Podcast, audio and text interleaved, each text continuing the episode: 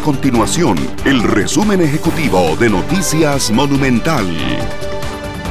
Hola, mi nombre es Fernanda Romero y estas son las informaciones más importantes del día en Noticias Monumental este caso Cochinilla con 57 allanamientos en distintas partes del país, eh, más de 30 personas detenidas. Una semana después continúa la audiencia de solicitud de medidas cautelares, que todavía no cumple una semana, pero está a horas de cumplir una semana ya esta audiencia en que la Fiscalía está solicitando prisión preventiva para la mitad de las personas detenidas la intervención de Saldarriaga pudo haber sido fundamental en toda esta supuesta red de corrupción en la construcción de obras viales. Recordemos también que él, bueno, dio un paso al frente y dijo, me voy de casa presidencial, renuncio. Después sacó a través de redes sociales algunas declaraciones, unos videos diciendo, no tengo nada que temer, pero bueno, el informe del OIJ concluye que Saldarriaga tuvo que haber sido una pieza sumamente importante en esta supuesta en este supuesto caso de corrupción.